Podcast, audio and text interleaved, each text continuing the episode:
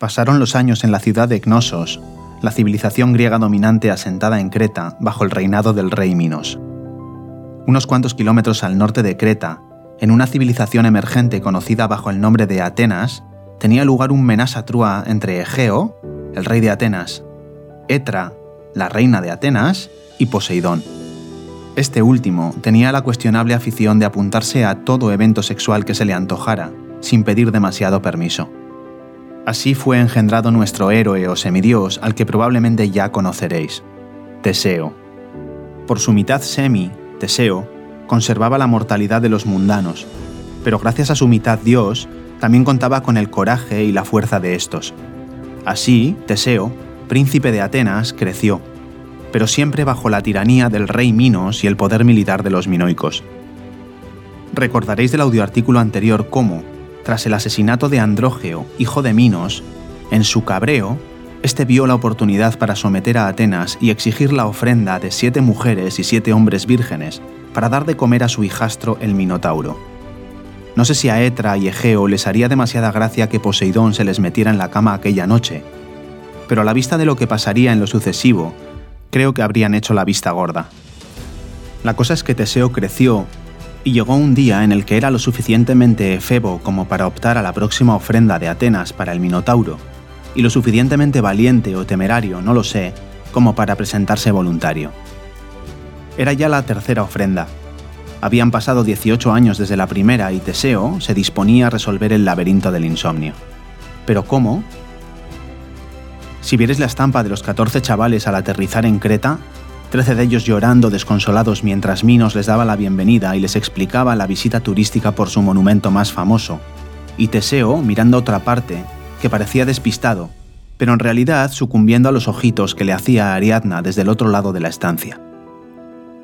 Ariadna era la hija de Minos, con inquietudes políticas algo distintas a las de su padre y poco afín a la historia del Minotauro y al propio Minotauro. Aceptemos que como hermano los hay mejores, la cosa es que Eros anduvo certero aquel día y consiguió, por un lado, que Teseo le prometiera a Ariadna que si salía vivo de esta, se la llevaría con él a Atenas, y por otro lado, que Ariadna buscara desesperadamente la forma de garantizarle el éxito y la supervivencia a su nuevo amiguito.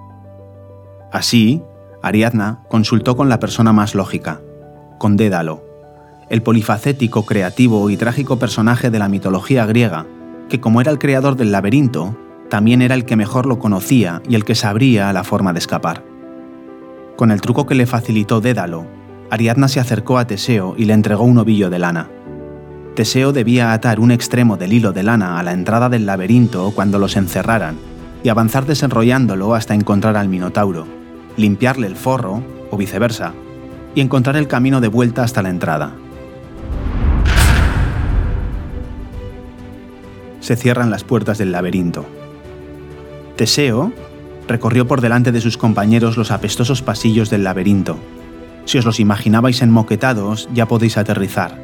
Eran de roca húmeda, decorada con viscosos hongos multicolor, raspas de pájaro y plumas que hacían entender a los chavales que el Minotauro tenía que pasar bastante hambre para hacer tal excepción a su dieta preferida, y, por necesidad, tenían que estar sembrados con 18 años de excremento de bestia carnívora. Una auténtica delicia de excursión. Así avanzó Teseo hasta la cámara central del laberinto, casi a tientas, guiado únicamente por los rugidos y por el olor a podredumbre del aliento del toro de Minos. Cuenta la leyenda que armado únicamente con la espada y las sandalias que eran a la vez un regalo de su padre y un símbolo de madurez. Quiero pensar que al menos llevaría también un taparrabos y que no se menciona porque se da por hecho. Una versión de la historia nos cuenta una obviedad, que fue mientras dormía que murió el Minotauro el momento en el que Teseo aprovechó la vulnerabilidad de la bestia.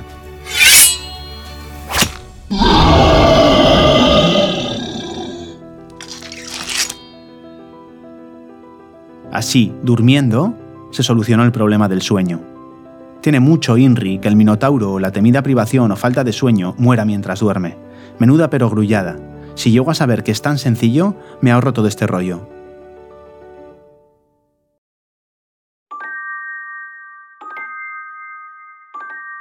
Me intriga muchísimo el insomnio.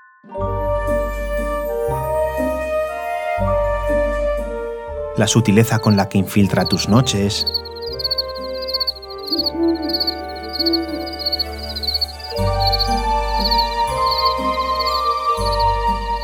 la violencia con la que arruina tus días.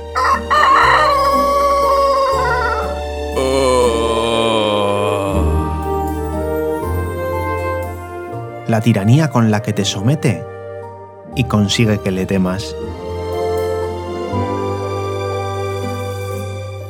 Pero sobre todo, la elegancia con la que la terapia cognitivo-conductual para el insomnio acaba con él.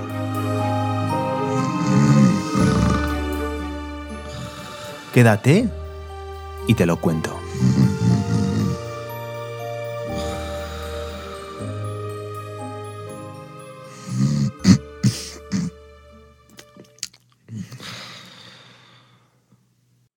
El audioartículo anterior utilizábamos la historia del Minotauro y el laberinto de Creta para hacer una metáfora de lo amenazante que es el insomnio para el sujeto que lo padece, y lo complejo que es salir de esa situación una vez que nos hemos metido en ella.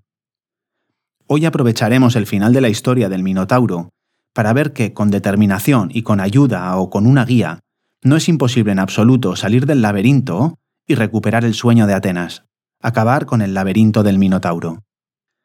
La terapia cognitivo-conductual es un enfoque terapéutico para el insomnio que integra la evaluación clínica del problema de sueño del paciente, las distintas intervenciones o herramientas terapéuticas que componen la terapia cognitivo-conductual para el insomnio y que trataremos cada una en su respectivo audioartículo, y métodos para ayudar a los pacientes a respetar las pautas del tratamiento y a prevenir recaídas una vez finalizado el tratamiento.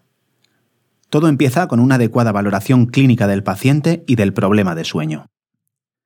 Para enfrentarnos al insomnio, lo primero es saber si estamos ante un caso de insomnio o por el contrario, si las quejas de sueño obedecen a otro trastorno del sueño diferente como por ejemplo la apnea del sueño, piernas inquietas, parasomnias agotadoras, etc.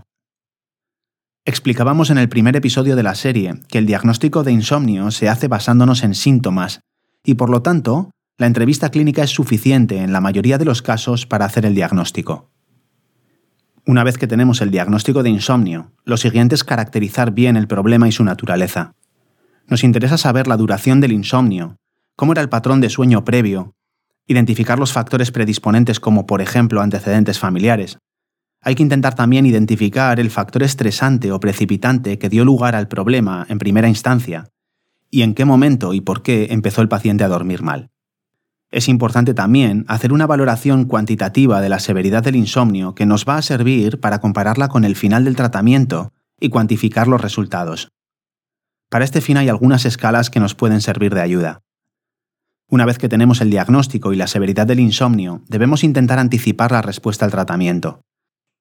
Para esto es importante evaluar la participación de los distintos componentes perpetuantes del insomnio psicofisiológico, ver si hay conductas de compensación o recuperación de sueño, el remoloneo, las siestas, las jornadas épicas de fin de semana, ver si hay síntomas de ansiedad de rendimiento o anticipación, que es básicamente miedo al insomnio o al momento de meterse en la cama, o percepción de incapacidad para dormir, etc.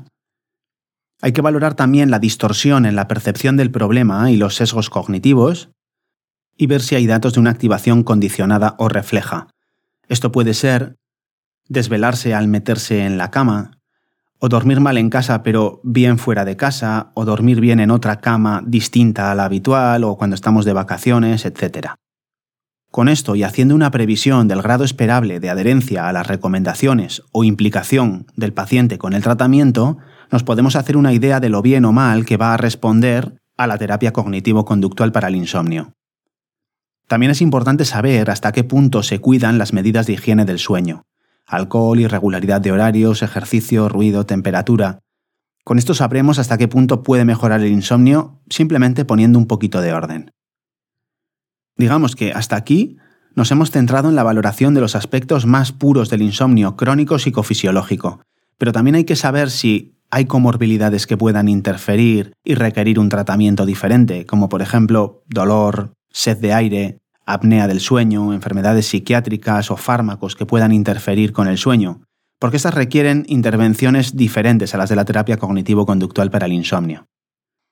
Hay que valorar también si se están tomando medicamentos para dormir y el deseo del paciente de mantenerlos o suspenderlos, y en tal caso planificar las pautas para suspenderlos.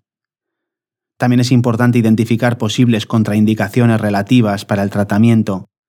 La apnea del sueño, las parasomnias, la epilepsia mal controlada, el trastorno bipolar son patologías que pueden empeorar con algunas de las intervenciones de la terapia cognitivo-conductual para el insomnio y debemos tener cuidado a la hora de hacer el tratamiento. Tras una adecuada valoración clínica inicial, ya estamos en condiciones de establecer el plan de tratamiento específico para el insomnio de cada sujeto de elegir las herramientas del tratamiento que mejor se adaptan a ese caso en particular. Habitualmente se combina alguna técnica cognitiva de reestructuración del pensamiento con la educación en la importancia, la fisiología y la regulación del sueño y la naturaleza del insomnio, y con técnicas de control de estímulos y restricción del sueño. Estos son los componentes principales de la terapia cognitivo-conductual para el insomnio. Se puede aderezar el tratamiento también con la intención paradójica, con higiene del sueño, con la elaboración de un ritual presueño, con entrenamiento en técnicas de relajación, etc. No os asustéis si os suena chino porque explicaremos qué son y cómo funciona cada una de estas herramientas en sus correspondientes audioartículos.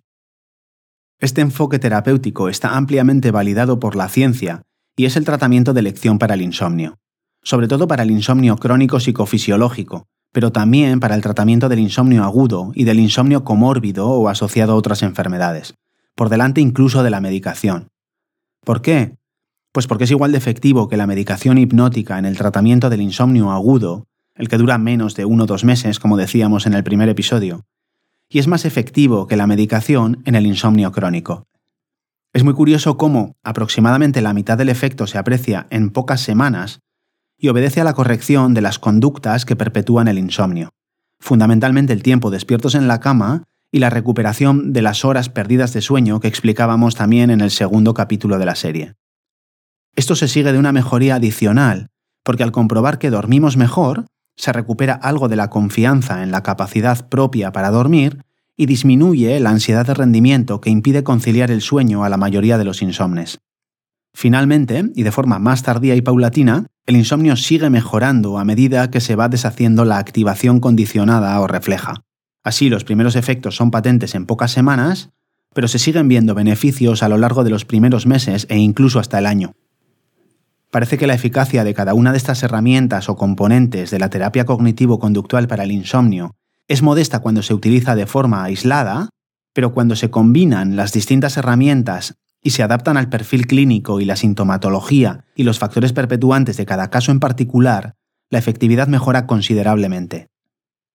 La Academia Americana de Medicina del Sueño, en su documento de actualización del 2021, recomienda el uso de una terapia cognitivo-conductual multicomponente para el tratamiento del insomnio crónico de los adultos, porque produce mejorías en resultados críticos y porque los pacientes la prefieren cuando se les ofrece, Evidentemente no la prefieren si no se les ofrece o si no saben que existe, y esto suele ser la norma.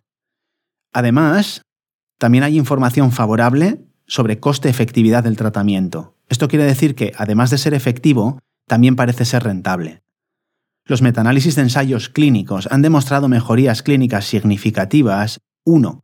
en las tasas de remisión y respuesta al tratamiento, tanto en el insomnio psicofisiológico como en el insomnio asociado a enfermedades mentales y orgánicas, o sea, en el porcentaje de gente que se cura o mejora significativamente. 2. En la mejoría de la calidad percibida del sueño, tanto en el insomnio puro como en el insomnio asociado a enfermedades psiquiátricas. Y 3. En la mejoría de la latencia del sueño y los despertares que se producen tras la conciliación de sueño. Es decir, del tiempo que pasamos despiertos cuando deberíamos estar durmiendo. Y además, el beneficio terapéutico ha demostrado ser duradero sin necesidad de intervenciones adicionales, y permite reducir o suspender la medicación hipnótica sin los molestos efectos secundarios de estos.